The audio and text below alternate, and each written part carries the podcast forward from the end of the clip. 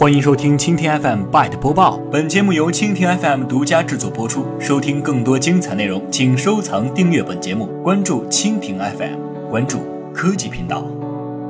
腾讯 VS 网易，手机行业上演双雄记。在游戏行业内有一则广为流传的段子：如果你知道做游戏有多赚钱，你就不会再对其他的歪门邪道的勾当感兴趣了。当然，段子归段子，但是游戏行业，尤其是手游行业，究竟有多火热？我们不妨通过腾讯和网易两大巨头的游戏业务和财务的表现，以及极光大数据所监测到的相关 App 的运营状况来看。在二月十六号，网易发布了二零一六年 Q 四的财报，总体表现非常喜人。尤其引人注意的是，游戏业务的营收在网易全年营收中占比高达百分之七十三，俨然是整家公司的中坚力量。作为国内另一家游戏巨头，腾腾讯二零一六年第三季度的经营数据显示，其游戏业务占比高达百分之四十五，几近撑起了半个腾讯帝国。中国游戏产业报告的数据显示，二零一六年上半年，网易和腾讯的游戏业务收入在整个游戏市场中占到约百分之五十九点三，游戏行业已正式进入了二元格局。而在手游这个细分领域，双雄记也在同步上演。